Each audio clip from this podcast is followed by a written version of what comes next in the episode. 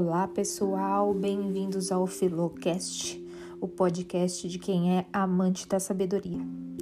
Nessa semana, nós vamos falar então sobre as diferenças entre os conceitos de ética e moral.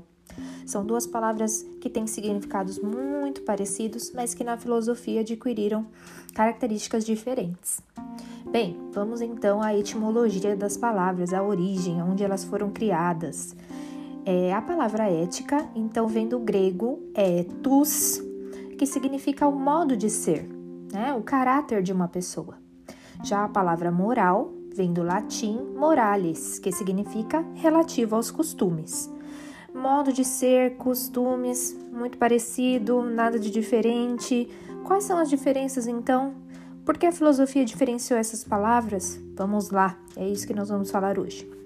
Começando então pela moral.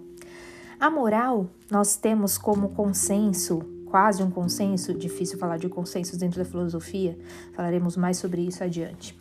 Mas a moral, ela então é, temos como um conjunto de regras que são aplicadas no cotidiano e são usadas continuamente por um cidadão dentro de um Agrupamento de indivíduos pode ser então a família, uma determinada religião, uma determinada sociedade.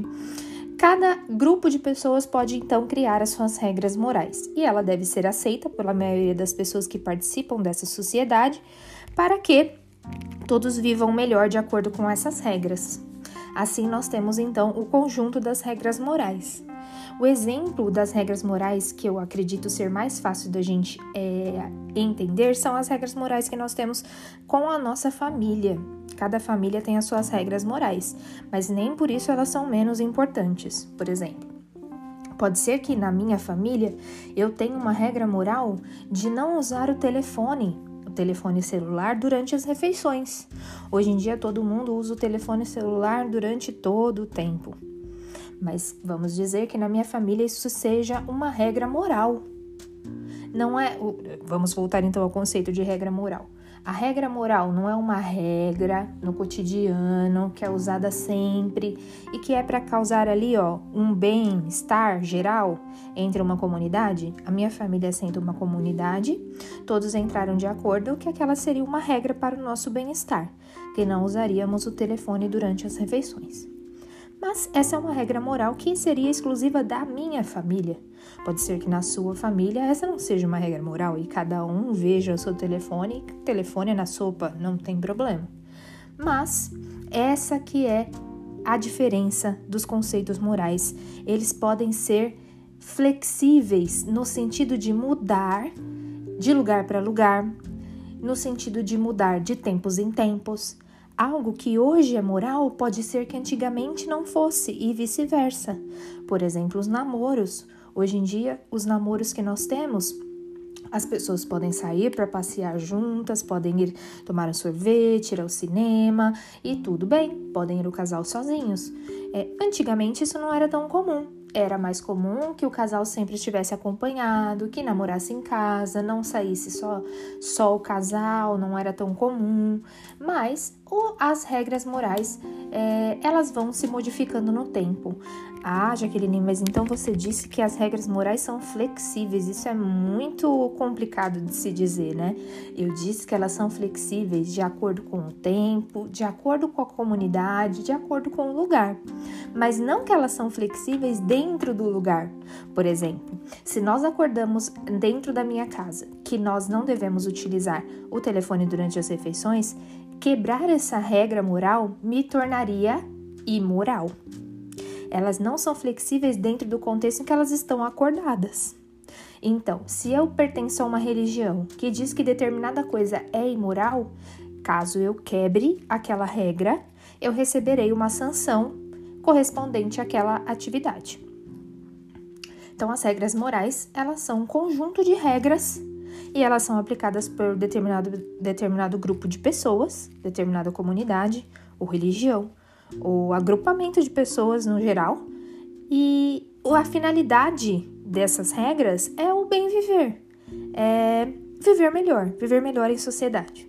Em tese, certo? Mas e a ética? A ética não é a mesma coisa que isso?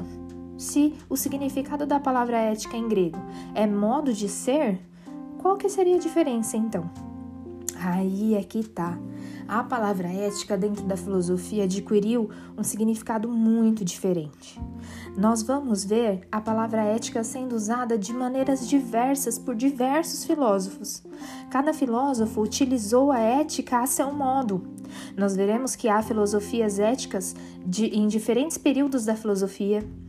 É, então, na filosofia antiga, nós temos a ética de alguns filósofos como Platão, Aristóteles, éticas riquíssimas que até hoje são estudadas.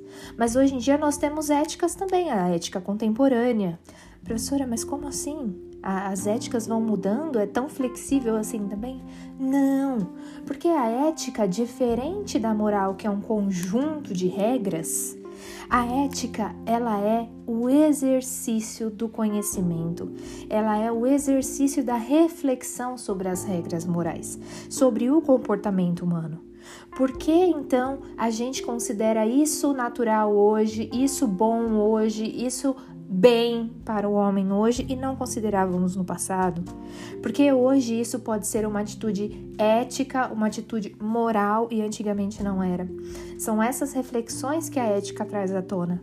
A ética então passou a ser um objeto da filosofia e não só mais um conjunto de regras, como é a moral. A moral é importante porque ela nos faz viver melhor dentro da comunidade que nós participamos. Como nós sabemos, os seres humanos são gregários. A gente precisa de outros seres humanos para viver. Enquanto gregários, a gente então deve seguir as regras da nossa comunidade para viver melhor. Porém, a ética é o que nos possibilita racionalizar essas regras. Regras podem ser então que outras comunidades, professora, que também sejam é, comunidades animais tenham regras? Sim, pode até que em certo sentido a gente veja essas regras como morais.